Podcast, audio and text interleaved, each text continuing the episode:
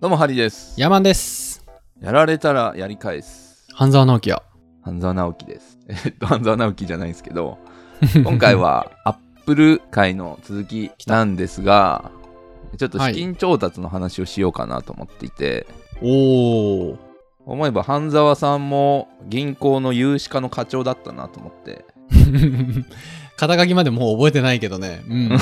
思い出したので言ってみましたけど、えっと、前回はアップル創業して、アップル1という、えー、アップル最初の製品作ったところまでやりましたので、今回はですね、まあ、ようやく会社になっていくところを見ながら、アップルのお金の流れというのをちょっとね、結構ね、製品の流れとかはあるんですけど、お金の流れ紹介してるところがそんなにないので、お金の流れを見ていきながら、アップルの歴史も見ていこうかなという感じです。はい。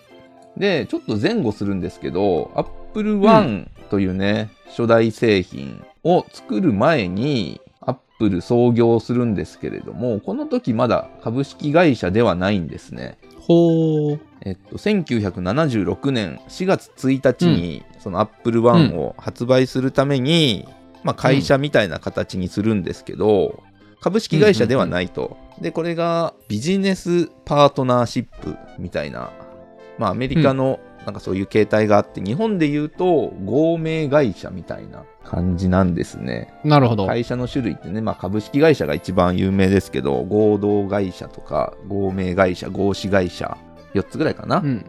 うん、あって、合名会社っていうやつが、出資者が無限責任を負うっていうやつなんですよね。出資者が無限責任を負う。うん。だからまあ、ジョブズが、まあ、仮に一人でやってたとしたら、その融資を受けたりしていて、で、倒産しましたみたいな形になったら、そこの出資者が全部その責任を引き受けて、残り返していかないといけないっていうなるほど。のがあるっていうリスクがあるやつなんですね。当時、その4月1日、えー創業するんですけれども、前回も出てきたジョブズとウォズニャック、ウォズニャン。うん。出た。うん。はい。で、幻の3人目、えー、ロナル、ロナ、ロナルド・ウェインさん。うん。これはジョブズの、まあジョブズの同僚ですね、元。うん、うん、うん。でこの3人でやろうと。ただまあメインはそのジョブズ、ウォズの2人なんで、うん。ということで、出資比率が40、すみません、ジョブズ45%、ウォズ45%、ロナルド・ウェイン10%。うん。で、アップル社、まあ、始まります。うん、うん、が、この11日後にウェインさんはうんアップルを去ります。うん。なぜ？なぜかというと、さっき言ったように、この、この形態だと無限責任を負わなきゃいけない。はいはいはい。で、ジョブズはガンガン行こうぜっていうタイプであると。うん。うん、で、ウェインさんは以前、このアップルをやる前に事業をやって失敗してるんですよね。うん、うん、でも、それから失敗が怖いと。うん。うん。ちょっとなんかジョブズが危険なことするとすぐ胃がキリキリするわって言って、はいはいはい。山根くんみたいな人なんですね、ちびまる子ちゃんの。はいはいはい。なんで、もうちょっと一緒にやっていくの無理っすってなって、うん。えー4月1日に創業をしたが、4月12日にウェインさん、アップル去ります。はいはいち。なみにアップル1の発売日はその1日前の4月11日となってますね。うん、うん。うん。ということでまたね、アップル2人に戻るんですけれども、この後、アップル2を作っていきたいとなって、また金がいるんですね。うんパソコン作ると金がいると。ね。で、困ったと。まあ、そのアップル1で、そこそこ売れたけど、全然足らんということで、うんジョブズはいろんなところに出資しないかみたいな話を持っていくんですね。うん、うん、うん。でもまあことごとく断られると。で、そんなある日ですね、これが後のアップルに多大な影響を与える、アップル成長の立役者と言われるですね、マイク・マークラっていう人が現れます。マイク・マークラ？はい。まあこれも、えージョブズ、ウォズ、マークラの3人がアップル創業者と言っていいと思います。過言じゃない。過言じゃないですね。ほう。で、えーこの日と何者かというと、まあ、ジョブズがいろいろ電話してた中で、うん。ドン・バレンタインっていうベンチャーキャピタリストがいて、その人の紹介で来るんですけど、マイク・マークが何者かというと、元インテルの社員なんですね。ほう。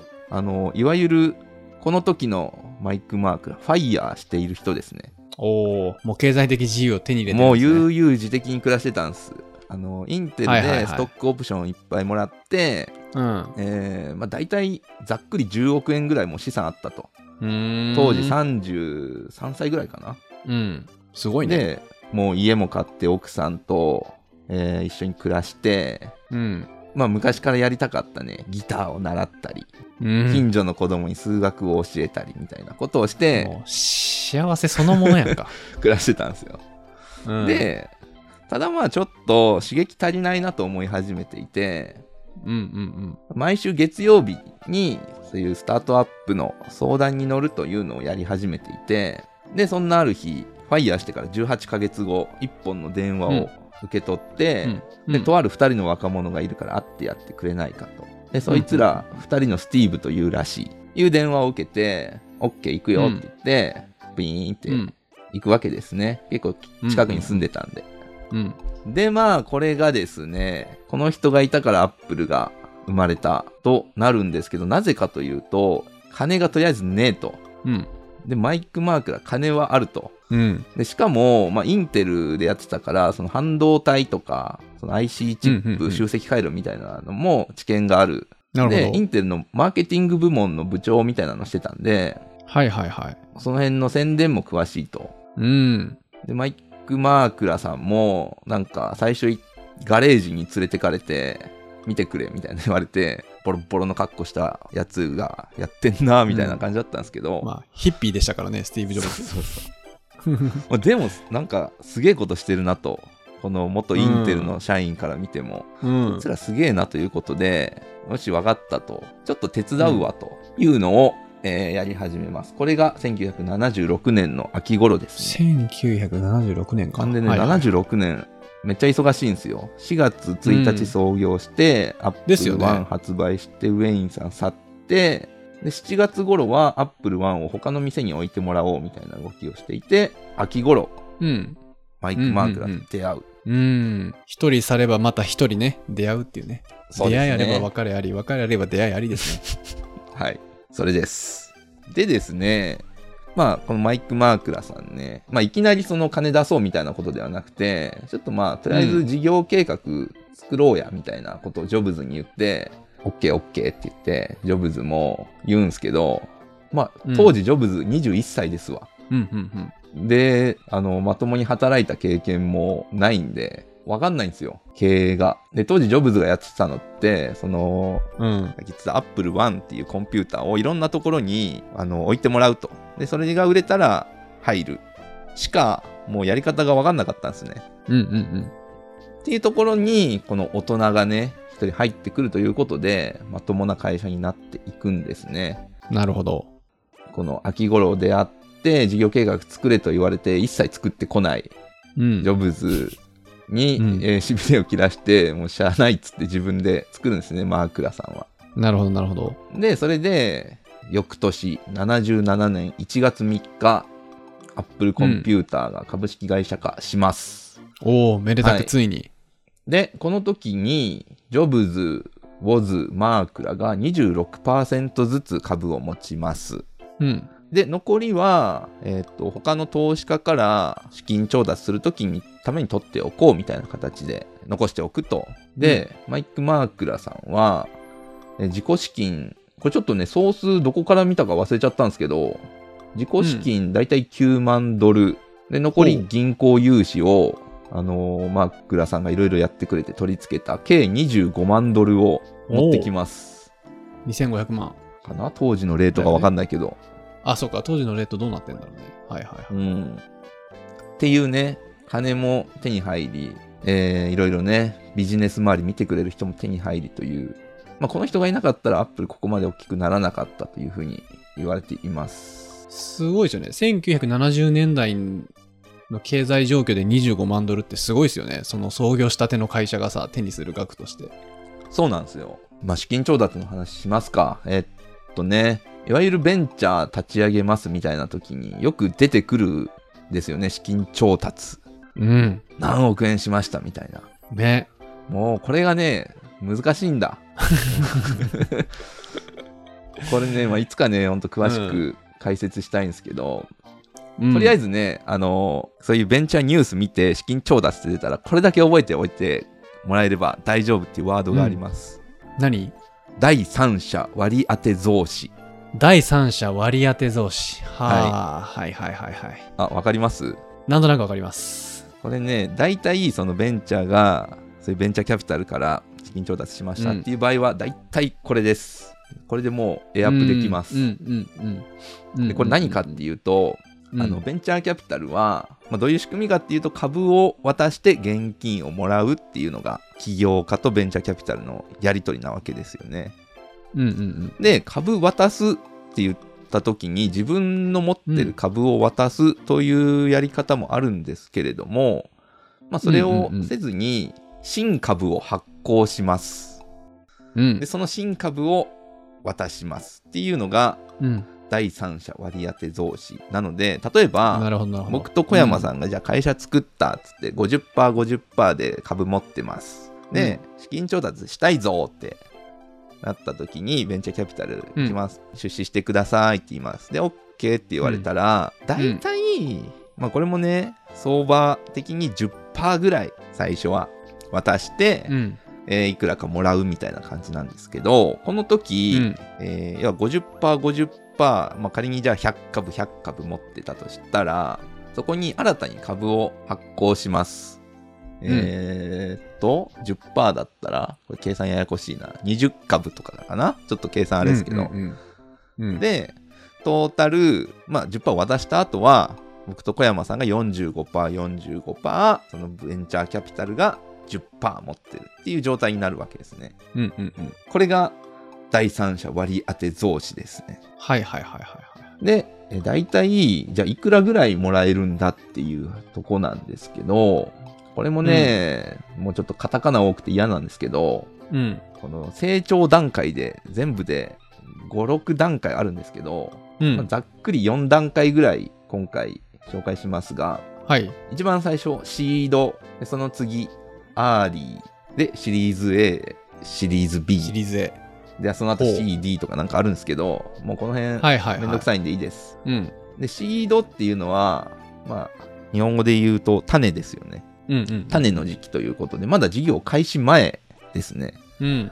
で、このうんうん時大体、まあ、資金調達いくらぐらいかというと、500から1000万ぐらい。はいはいはいははい。この頃まだ事業も始まってないわけですから、結構い。うね、ん。準備資金みたいな感じか。うん、です。で、えーその次、アーリー。まあ、これが事業開始後ですね。うん。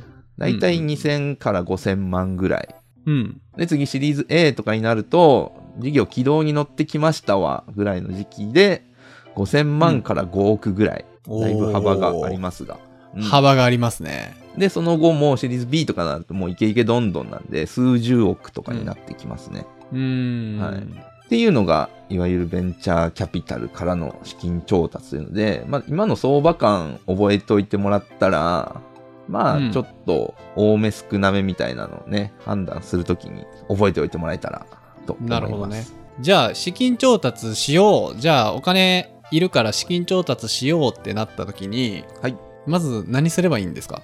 まず、大体、うん。そういう銀行とか金融機関から借りるか、VC、ベンチャーキャピタル行くか、二択ですよね。うん。半沢さんから借りるか、えーうんマイク・マークラさん。マイク・マークラさん VC じゃないけど、うんうんうんうん。あのーまあ、VC から借りるか、借りるというか家界隈からね。うん、はいはい。受ける出資してもらか。うか。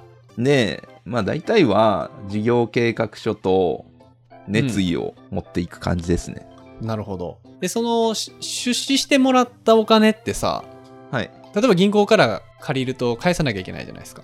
そうですね。さっきの無限責任とかだと、一人で返さないといけなくなったりする。返さなくていいケースもあるんですか？えー出資の場合は返さなくていいです。うんうんうん。はい。これがね、まあ大きな違いですね。半沢さんは、その第1話、わかんないけど、最初の方で5億円を融資した会社が倒産したっていうので、なんとかしてその5億を取り返さないと、いけないみたいな話なんですけど、VC の人は、えー倒産したらまあぐちぐち言われることはありますが別にうん。返せということは基本的にないです。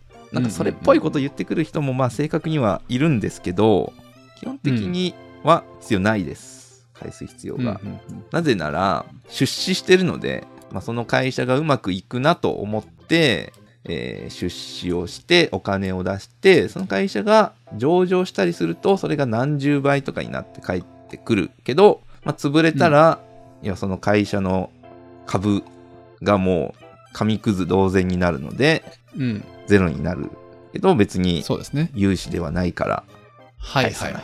みたいな感じで、ね、僕も実は出資経験があるんですよね。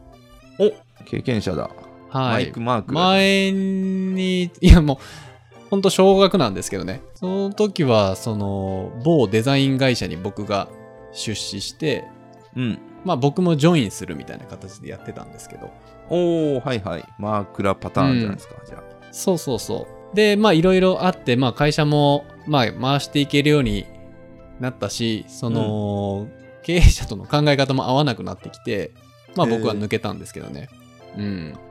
えじゃあその出資したお金からは増えて帰ってきたりしたんですか？そこはね、揉めました。本来、本来、その、資本金もね、倍ぐらいになってるんで、うんその、株、一株あたりのお金が上がってるはずなんで、資本金自体は返してもらう必要はないんですけど、うんその持ってる株を買い取ってくれみたいなことでお金はまあ戻ってきたりするんですけどね。うんまあそこでいろいろ揉めて、いろいろありましたね、僕の場合は。なんかね、その株のリテラシー全然ない経営者の人だったんですよ。だから出資の意味とかも全然分かってない人だって、いざ蓋開けてみたら。いやー俺知ってるからな言いにくいな はいそう。だから俺が今これ誰のこと言ってるかもハリーと分かってるのに。まあ、ピー、ピーって入れといてください。ピーって。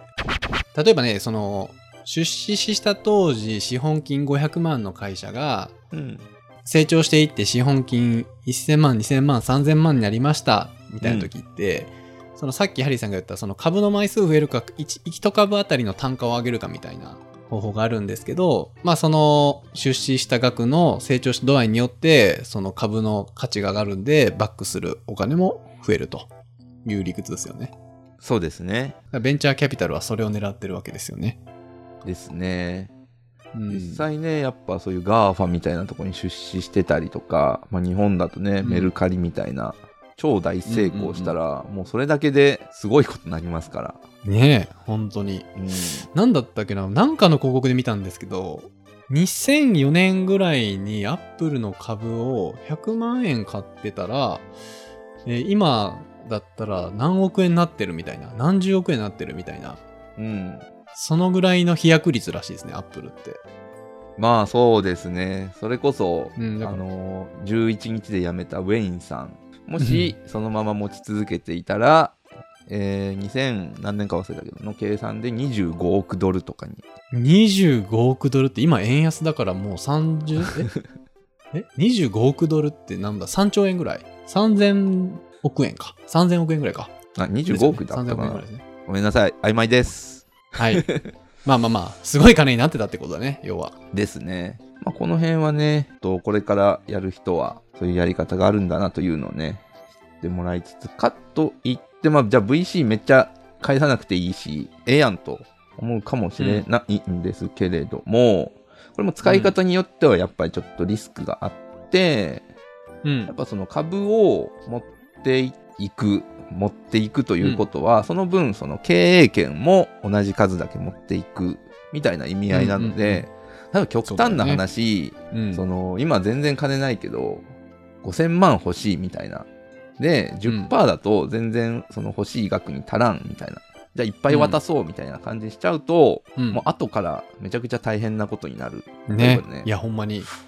うん。よく聞きますよね。聞きますね。資金調達何億円成功した若手社長が株主の言うこと聞かなきゃいけないからみたいなプレッシャーに押しつぶされるパターンね。まあ本当に上場目指すぞみたいな感じだと最低3回ぐらいはがっつり調達する場面あるので、じゃあそれから逆算して10%ずつ渡していった時に最低自分半分は持っときたい、経営の、うんまあ、うん。うん過半数は持っときたいみたいなことを考えると、2人で創業するとしても82とか73ぐらいじゃないと、うんその自分が経営権持っている状態っていうのを3回ぐらい資金調達すると作れないみたいなことがあるので、その辺も考えつつ配分をしておくといいかもねというのがうんうんあります。ちなみにアップルは、えー、まあ次 もう一回やるか上場編まで行くかな。えっと、アップルはここまで来たら上場まで4年弱ですね。すごいなうん。やっぱ早いっすね。すごいなうん。これもマークラさんのおかげですね。うんまあねマークラさんそんなすまあ、ベンチャーキャピタルもそうなんですけど、金出す以外にも、そういうアドバイスとかをガンガンしてくれるところっていうのもある。で、創業し事業をやってるとめちゃくちゃ問題が起きて、あ、もう人生終わったかなぐらいに思うんですけど、VC とかみたいないっぱいいろんな会社見てる人からすれば、うんまたそんな問題が起きたかぐらいの感じだったりするんで、うん。そういう時に頼れる人がいるっていうのはね、いいと。確かに。で、あと補足情報なんですけど、うん。えっ、と、アップルといえばね、パッケージとかデザインとか広告とかにすごいこだわるみたいなね、うん。うんうんうんところあるんですけど、その教えの元になったのもこのマークラさんですね。へええー事業計画一緒に作ってる時に一緒に作ったうんアップルのマーケティング哲学という書面がありまして、うんこれがね、3つの教えが書かれていて、1、うん共感。アップルはうん他の企業よりも顧客のニーズを深く理解する。2、フォーカス。やると決めたことを上手に行うためには、重要度の低い物事は全て切らなければいけない。うんで、最後3、印象。会社、製品が発する様々な信号がその評価を作るということで、この最後の印象っていうところがね、そのプロダクトデザインだったり、パッケージマーケティングっていうところにこだわりなよっていうのを、ジョブズが脅迫的に細かく見るようになる。で、それが、共感フォーカス印象かはあそれがこの iPhone の箱を開けた時に感じる何か。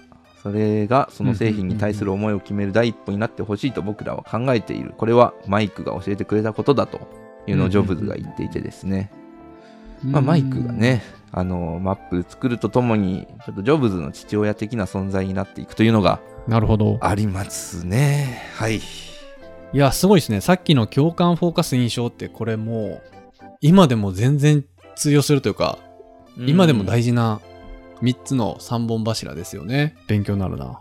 いやー、いい話だ。マークさんやね。じゃあ、盾、影の立役者。マークラね。マークだね。マークラ。はい。ぜひ、マークラ。マークラ。うん、マークラ。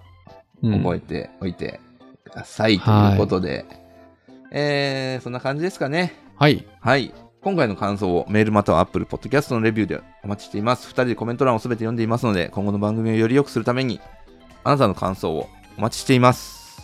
はい。はい。ではまた次回お会いしましょう。さよなら。さよなら。